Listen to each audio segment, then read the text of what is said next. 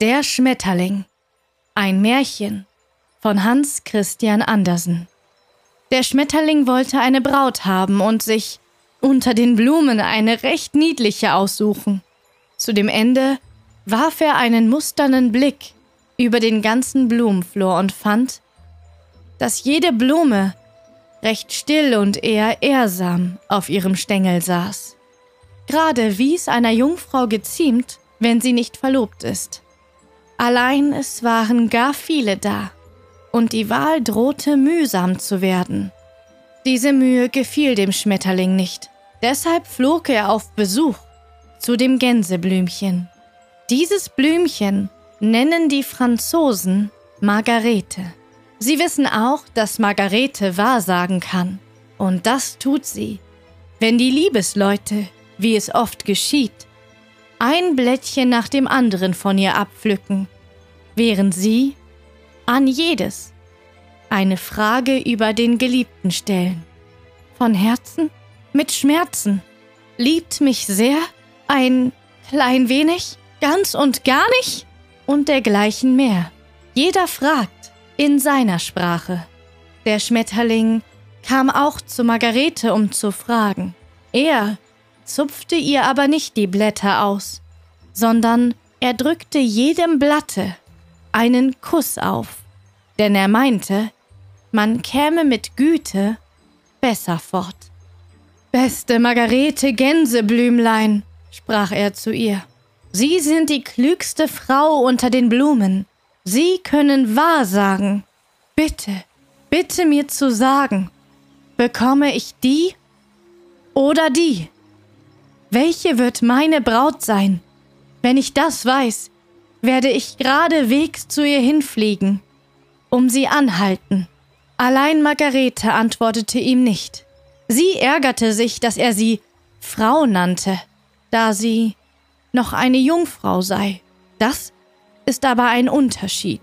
Er fragte zum zweiten und zum dritten Male, als sie aber stumm blieb, und ihm kein einziges Wort entgegnete, so mochte er zuletzt auch nicht länger fragen, sondern flog davon, und zwar unmittelbar auf die Brautwerbung. Es war in den ersten Tagen des Frühlings. Ringsum blühten Schneeglöckchen und Krokus. Die sind sehr niedlich, dachte der Schmetterling. Allerliebste kleine Konfirmanden, aber ein wenig zu sehr Backfisch. Er, wie alle jungen Burschen, spähte nach älteren Mädchen aus. Darauf flog er auf die Anemonen zu. Diese waren ihm ein wenig zu bitter, die Veilchen ein wenig zu schwärmerisch, die Lindenblüten zu klein und hatten eine zu große Verwandtschaft.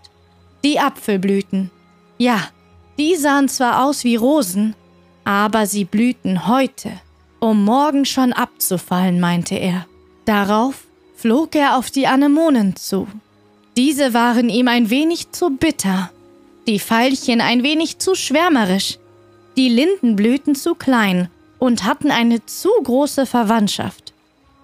Die Apfelblüten, ja, die sahen zwar aus wie Rosen, aber sie blühten heute, um morgen schon abzufallen, meinte er. Die Erbsenblüte gefiel ihm am besten. Rot und weiß war sie, auch zart und fein, und gehörte zu den häuslichen Mädchen, die gut aussehen und doch für die Küche taugen. Er stand eben im Begriffe, seinen Liebesantrag zu stellen.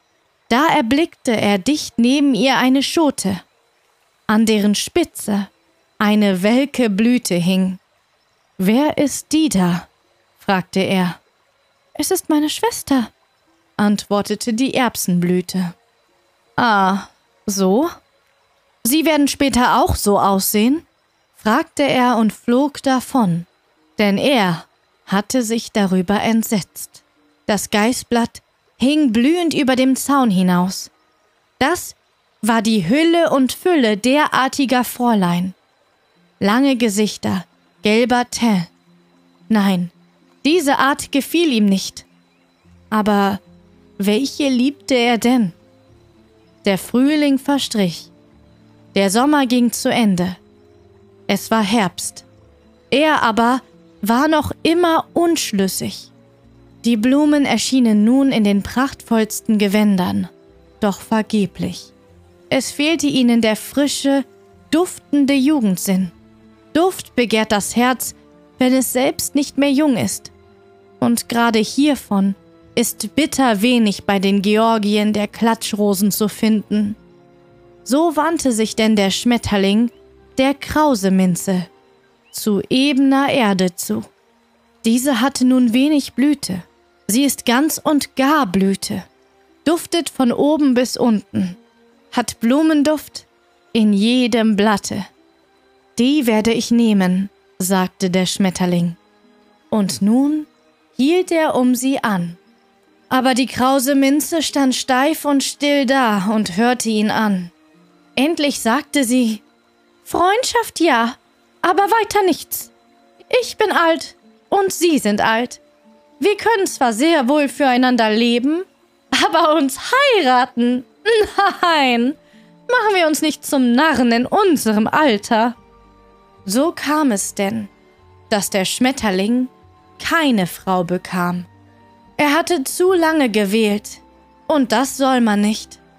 Der Schmetterling blieb ein Hagestolz, wie man es nennt. Es war im Spätherbste, Regen und trübes Wetter. Der Wind blies kalt über den Rücken der alten Weidenbäume dahin, so dass es in ihnen knackte. Es war kein Wetter, um im Sommeranzuge herumzufliegen. Aber der Schmetterling flog auch nicht draußen umher. Er war zufälligerweise unter Dach und Fach geraten wo Feuer im Ofen und es so recht sommerwarm war. Er konnte schon leben, doch Leben ist nicht genug, sprach er. Sonnenschein, Freiheit und ein kleines Blümchen muss man haben. Und er flog gegen die Fensterscheibe, wurde gesehen, bewundert und auf eine Nadel gesteckt und in dem Raritätenkasten ausgestellt. Mehr konnte man für ihn nicht tun.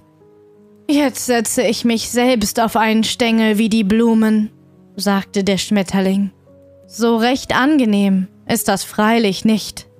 So ungefähr wird es wohl sein, wenn man verheiratet ist. Man sitzt fest. Damit tröstete er sich dann einigermaßen. Das ist ein schlechter Trost, sagten die Topfgewächse im Zimmer. Aber, meinte der Schmetterling, diesen Topfgewächsen ist nicht recht zu trauen. Sie gehen zu viel mit Menschen um.